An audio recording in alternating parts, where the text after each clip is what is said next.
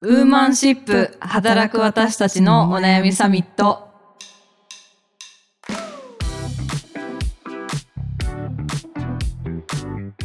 皆さんこんにちはニュースピックス 4E の中道香です同じくニュースピックス 4B の川口愛です。はいこの番組はニュースピックス 4E がお届けする次世代を担う女性がリーダーとしての一歩を踏み出せるように女性に関する主要ニュースやリアルなお悩みについて語り合う番組です今週もよろしくお願いします。よろしくお願いします今回はですねなんとはい。このウーマンシップで たびたびというかもう出しすぎなくらい 話題にさせていただいていたあのメルカリさんはい、の、えーゲストをちょっとお呼びしておりますということで、えー株式会社メルカリの D&I チームから超愛子さんにお越しいただきました。よろしくお願いします。よろしくお願いします。メルカリの長です。おー、ついに ご、本人登場みたいななんか気持ちついにメルカリの方が来ていただきまして、もう勝手にメルカリ大使みたいになってたそうね。メルカリ大使こと川口が いつも本当にあのありがたい限りなんですけど、逆にあの期待値にお応えできるかな。いやいいやいや。はい。ね、いや本当にいつもねなんか番組で事例とかをお話しするタイミングになるとちょっとまたメルカリの話なんだけど みたいな感じで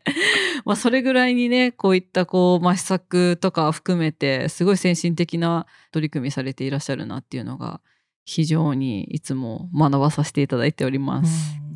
ありがとうございます。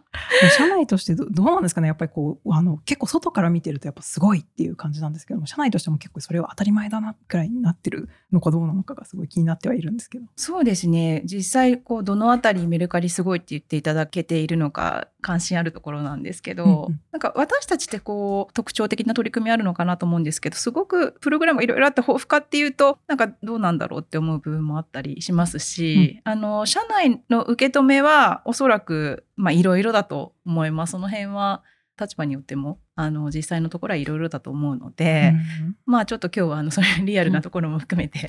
はい お話しできればと思います。お伺いできればと。じゃあメルカリ大使の私から、えー今回はですねメルカリさんがジェンダー平等に関する取り組みを評価するグローバル認証エッジを日本で初めて取得されたということで、まあ、この話ぜひお聞きしたいなと思ってちょっと私の方からですね直接アプローチをさせて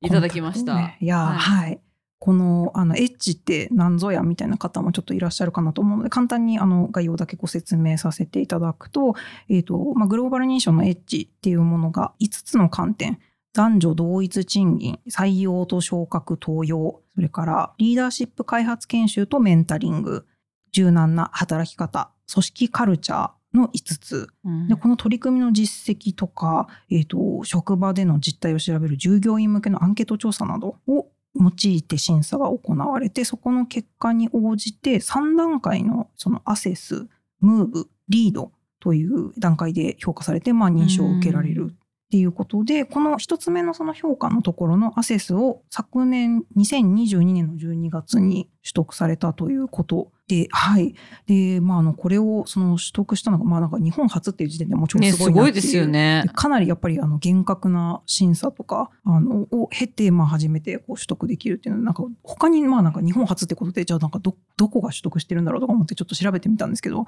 ユニセフとかああとあの IKEA のスイス法人の方とかが、あの取得しているってことでやっぱりすごい。そう進んでいる あの企業とかそういう団体っていうところでまあねあのすごく浮すごいかぶところではいちょっとすみませんあの あまりにも熱意がちょっと前に出過ぎちゃったんですけど まずちょっと張さんの、はい、自己紹介の方からぜひお願いしたいなと思います。はい、ありがとうございます。えっ、と、私はメルカリで D&I チームのマネージャーをしてます、張と申します。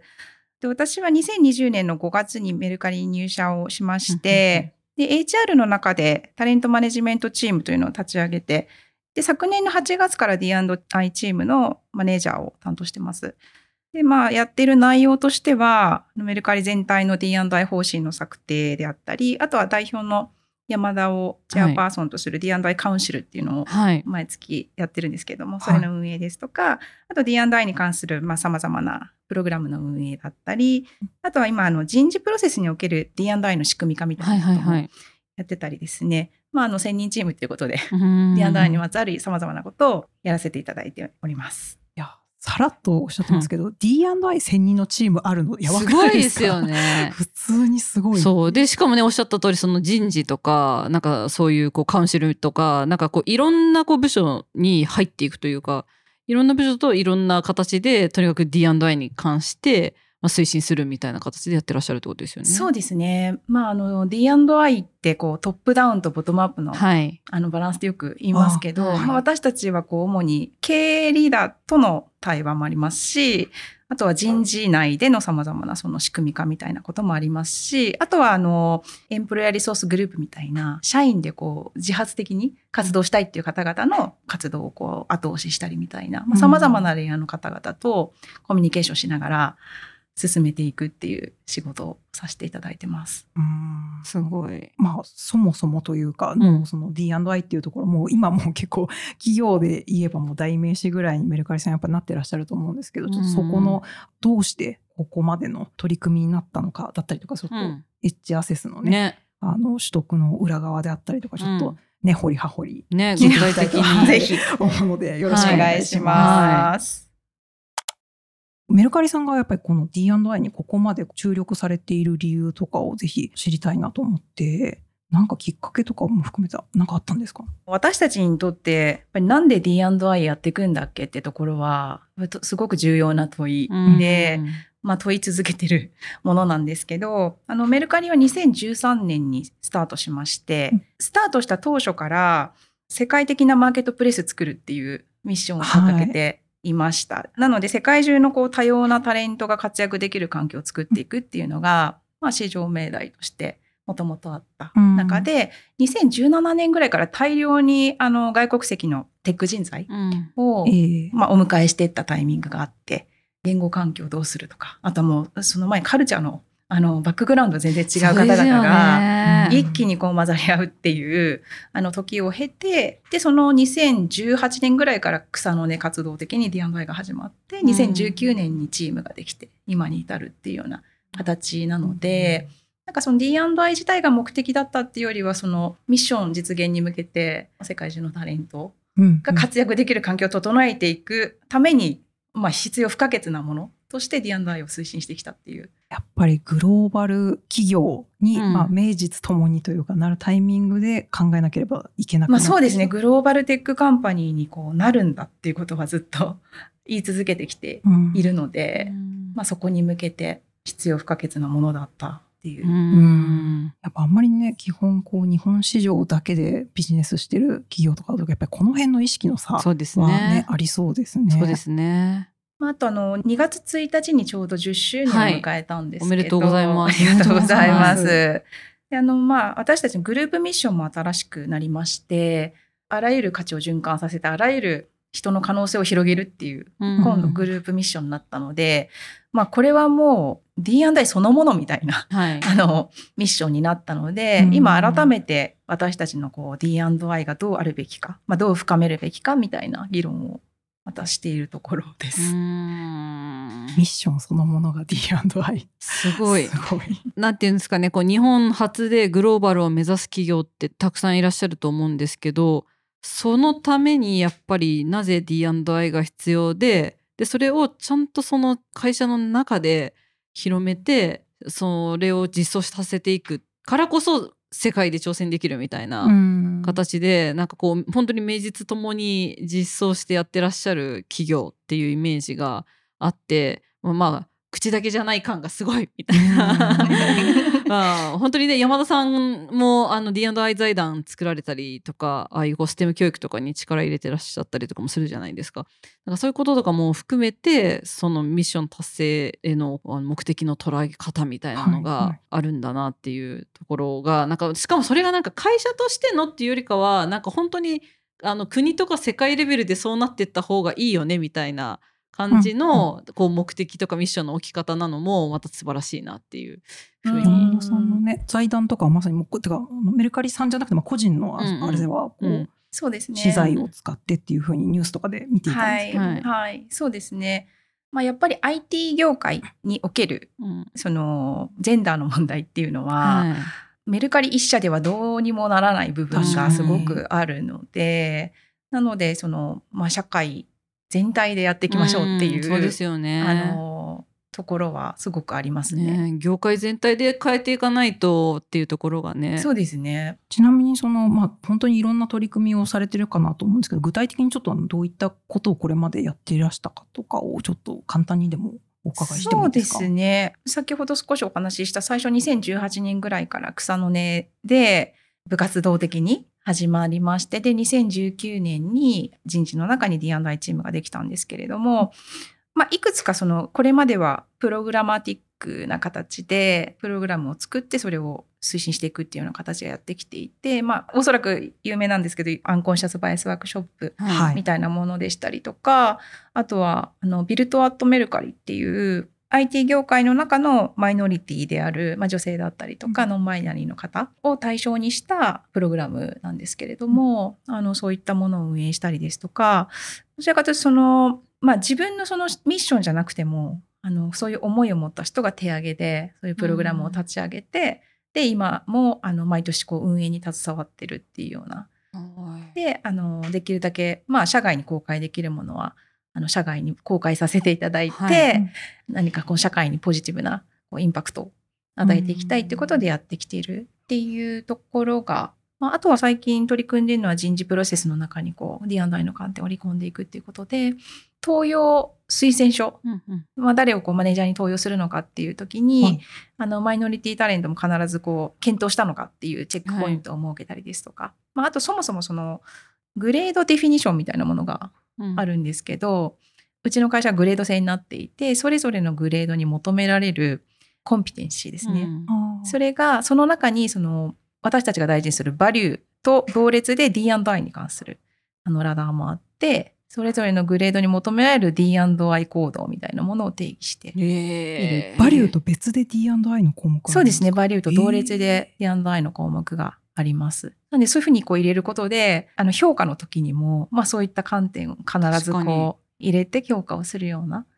形に、こう、プロセスの中に盛り込んでるっていう。仕組みが仕組み化ですよね。でもやっぱりちゃんととその仕組みの中に入ってる人事プロセスとかのその中に入ってるっていうのとかがすごいなと思ったのとあと前ちょっと取材させていただいた時にその昇進の打診とかも、はい。あの男性に1回はするけど女性の場合は3回声かけるとかなんかそういうこう女性自身の、まあ、自信のなさみたいなところとか、そういったところにちゃんとこうアプローチするような形でやり方とかもこう調整しながらはい。やってらっしゃるっていうのも聞いて、はいすげえと思って。ちょっとメルカリ大使詳しいメルカリ大使ね、なかなかあこの人事制度のデータ活用の話もね、実はちょっとしてた。あ知って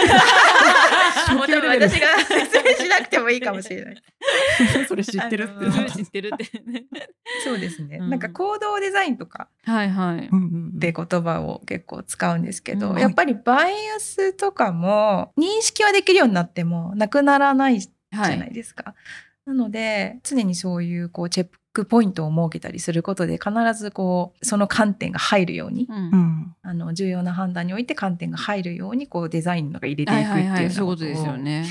まあ、意識してうん。やり始めてます。やっぱ社会に還元するっていうそうで志のすね。高さよっていううん。なんかわアンコンシャスバイアスのそのワークショップのうんファシリテーターガイドっていうのが、うんうんこううん結構みっちり細かくあの、うん。今ダウンロードして見てるんですけどすごい細かくちゃんとこう進められるようにできててこれ確かにまあなんか見ながらちゃんとやれれば会社に対してインパクトにはなりそうだなっていう気がうん。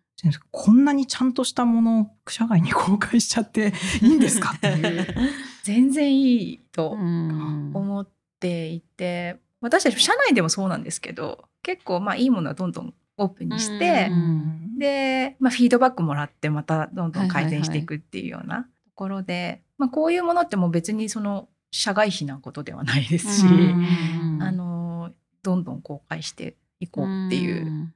感じですね。あのまあ、今お伺いしたみたいないろんなその取り組みのあの中のまあ一つとして今回の多分 H アセスの取得っていうところも、はい、あの入ってくるのかなと思うのですがこれちょっとあの取得しましょうっていうふうになった背景とかをぜひそうですね。実はあの、バッジをもらうことはあまり想定してなかったんですね。うんで、まあ、もらえるものなのかどうかもよくわからない、あの、ものだったんですよ。はいはいで、あの、なんでこれをやろうと思ったかというと、まあ、客観的な指標で、まあ、できればグローバルの視点で、私たちの今の D&I の現在地を知りたかったっていうのと、あとは必要なアクションにつなげたかったっていうところですね。うん。で、あの、私たち、まあ、先ほどお話ししたように、メルカリとしては自分たちのミッションに向けて必要なものだと。いうことで、自分たちなりにいろいろ議論して進めてきてるんですけれども、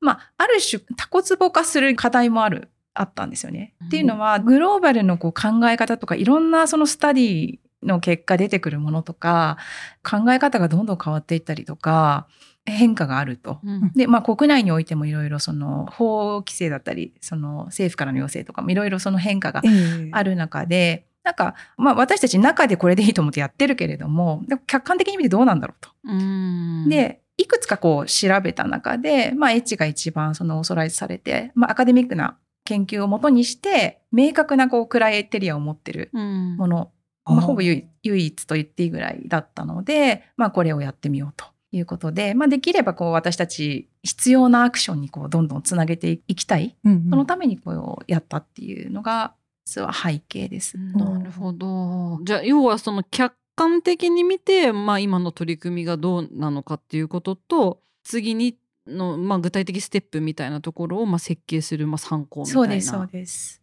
で、メルカリも今、社内に50カ国以上の方々がいますし、D&I に関する考え方でしたりとか、その、まあ、思想的背景も様々な中で、やっぱりいろんな意見があるんですようね。んで、まあ、何かこうやっていこうという時にも明確にクライテリアがあったり、いつまでにしなきゃいけないみたいな、あのマイルストーンがない中で言うと、なかなかその議論ばっかりやってて、あの、なかなか進まない部分もありますし、ええもしかすると全然中では気づかないんだけど、やんなきゃいけないこともあるかもしれうない。んというので、一度やっぱり外の観点で客観的に見ていただこうというところ、ということで受けた。確かにでも自分たちにも聞かれてもなんか課題意識は結構あってもなんか具体的なアクション何やるって結構難しいなって難しい。そうですね議。論して終わりってすごいあるなって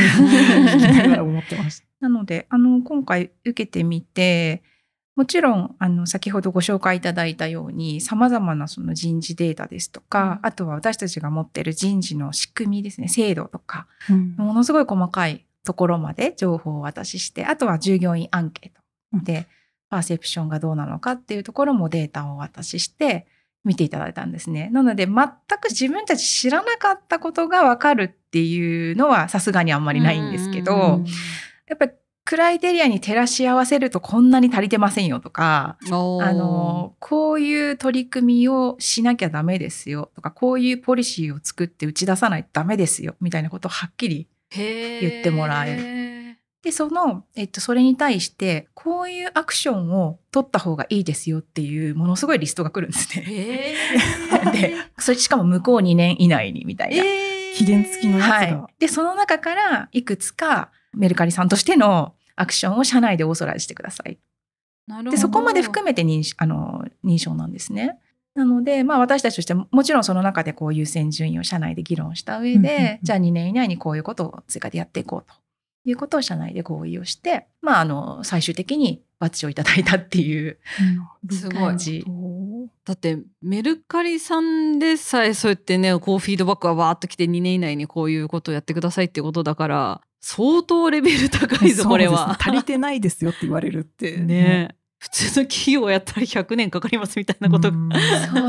そう。それで言うと、やっぱり、あの、H ってスイスですね。はいはいで、基準はやっぱり日本の基準に比べるとすごい厳しいなっていうのは、ねあの、感じましたね。ただ、まあ、そこから提案いただいたアクション全部やれって話はもちろんないんでうんうんうん、その中でこう私たちにとってやっぱり何が大事なのかっていう議論も進みますし、もう一つ良かったのは、結構その HR の中でも多岐にわたるんですね。例えば採用プロセスでこういうことをするべきだとか、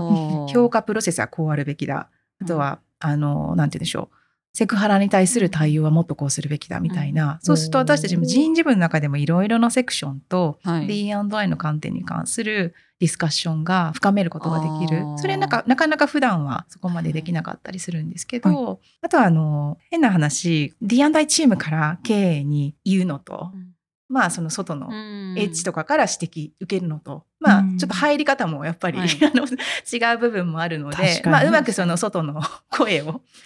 推進力に変えるっていう効果もあるなというふうに思いますね。なるほどどのぐらい準備とか結構大大変でした そうですね。大変、まあ大変といえば大変。あの、まあ、すべてのこう、プロセスで1年ぐらいかかるんですけど。1年はい。で、まあ、あの、最初のプロセスでは、まあ必要なデータを必要なところから集めてくるっていうこともありますし、うん。あとは、あの、まあ、全社員向けのアンケートの実施ですとか、で、まあ、一通りその監査プロセス終わった後には、そのアクションプランを合意していくっていう、うん。あの、社内のプロセスがあって、まあ、最終的に、まあ、そうですね、なんだかんだで1年間、まあ、結構、あの、細かいですし、監査なので、あの、求められる情報の精度もすごく高いものがあるので、まあ、私たちもこう、それがどこにあるのか探すところから、まあ、いろんなところとコミュニケーションしながら。じゃあなんか例えばそのアンケート？あの従業員アンケートみたいなところとかもそのなんか結構今組織サーベイとか取ってる企業さんも多いじゃないですか、うん。それとはもう全然別でそれ用にしそうなんで取るみたいな。す。そうなんです。冒頭にお話しいただいた、例えば従業員の構成比、うん属性ごとの構成う比んと、えーと持ってる人事制度とパーセプション、それをこう総合的に監査するので、このその従業員アンケートの項目っていうのはあらかじめエッジ側が用意した項目で聞かないといけないんですね。あなので私たちもエンゲージメントサーベイ別であるんですけど、はいうんうんそれ用にまた取らなきゃいけないのーで、そうですよね。まあ、はい、その準備とか。すごい。張さん多分これをずっとあの推進する立場だったと思うんですけどなんか何が一番大変でした、うんやってる中で。そうですね。一番大変だったのは、やっぱり関わるセクションが多いので。社内で。確かに、まあそこでこう、こういうこう取り組みをやっていてとか、何のためにやっていてみたいなところのしっかり説明をしながら進めていくっていうところで、タッチポイントが多岐にわたるところを丁寧に進めていくっていうのはまあ大変だったんですけれども、なんかものすごくハードルがどこかにあったかっていうと、まあそんなこともなく、やるべきだねっていうところとかは、まあ、しっかり合意形成をしながら進めそうですね。そうですね。なんか言える範囲でいいんですけど、このフィードバックは確かにみたいなところとか、なんかあちょっと痛いとこ疲れたなみたいなこととかって なんかあったりしましたか？はありますね。うんえっ、と、私たちで言うと、働きやすさの項目、フレキシブルワークみたいな項目は、グローバルで見てもすごくいい評価いただいてるんですけどおも、ーそれ以外の項目っていうのは、まあ、エッジの基準からいくと、まだまだだっていうところも、あの、結構ありました。で、そうですね。まあ、この項目はっていうので言うと、まあ、セクハラに対する対応窓口みたいな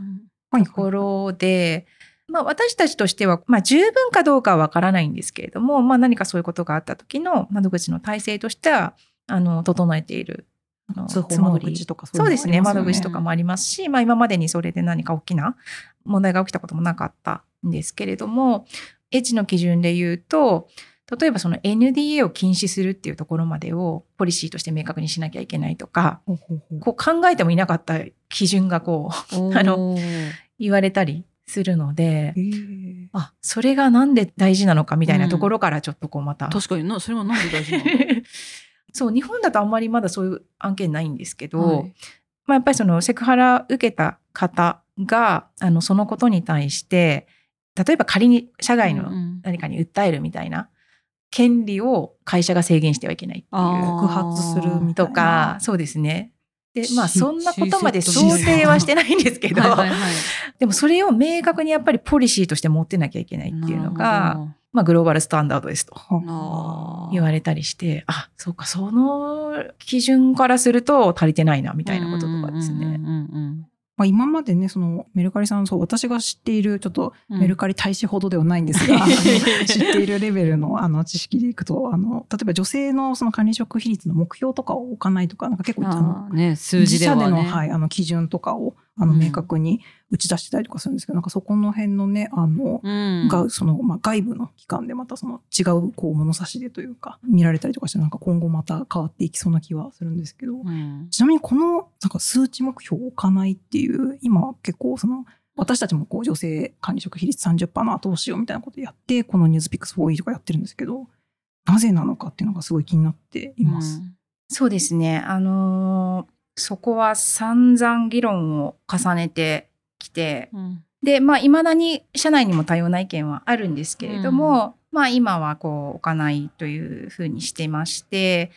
あの、理由としては、やっぱりその数合わせになってしまうということだったり、うん。あとは、まあ、選ばれた側も周りも双方こう疑心暗鬼になっちゃうっていうことで、まあ、今はうんネガティブな方が大きいということで置いてないんです。ただ実は目標を置いてないっていうのは実は正しくないと言いますか。私がファクトチェックが甘かった。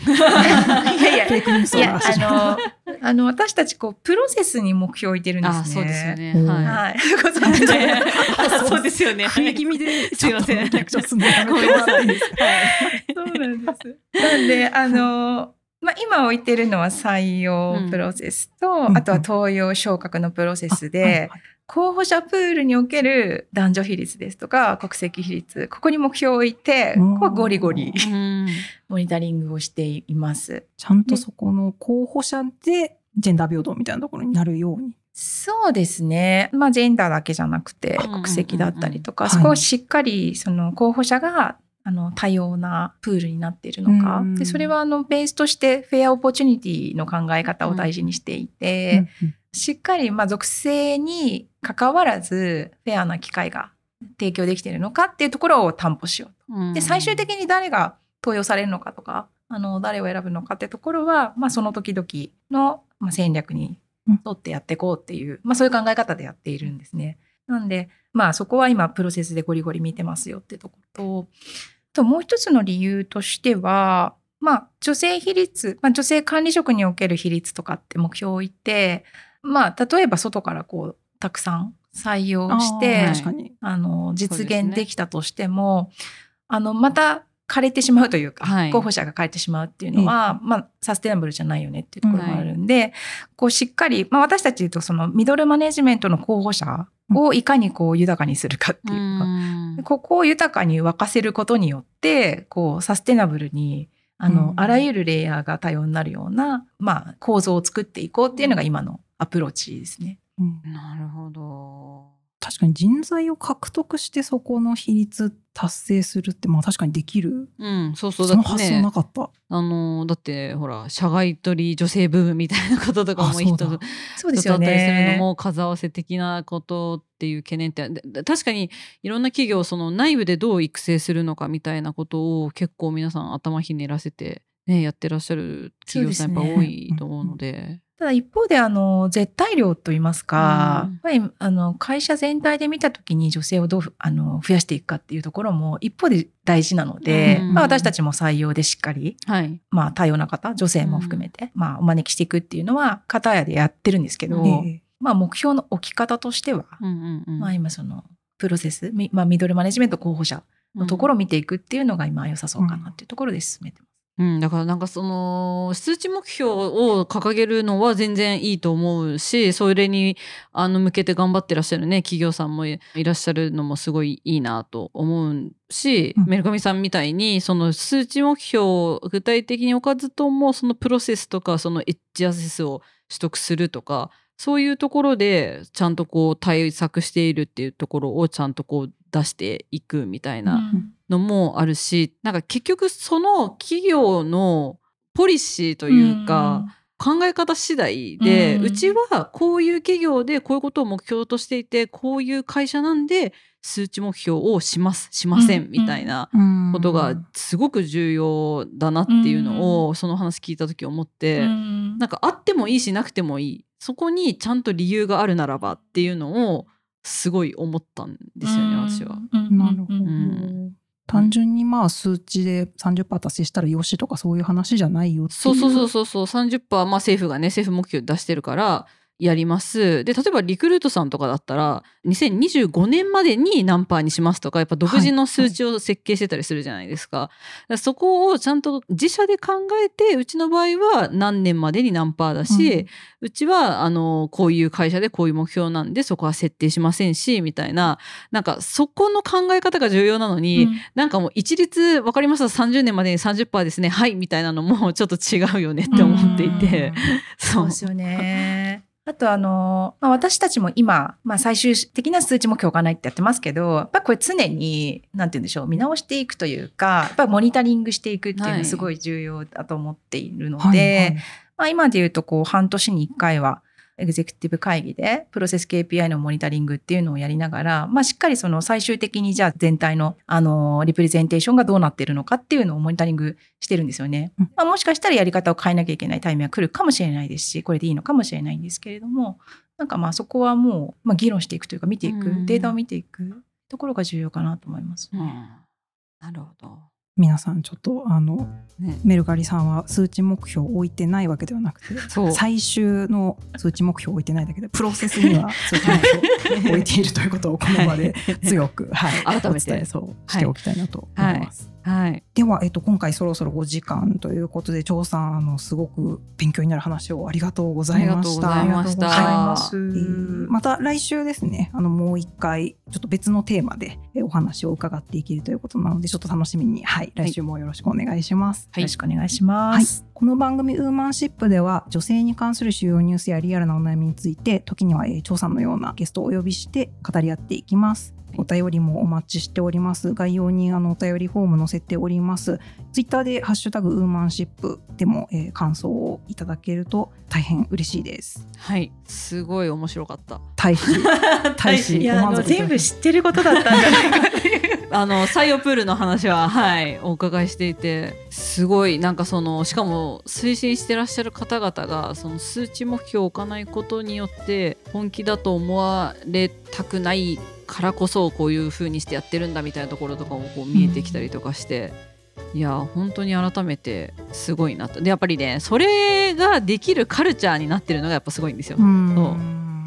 そう。で先ほどねあのトップとボトムっておっしゃっててね草の根的に始まったところから、山田さんもトップでっていうところでであの CHRO の木下さんが P&G から転職してきていらっしゃって、私言ってないありがとうございます。新しい情報をはい、エンデ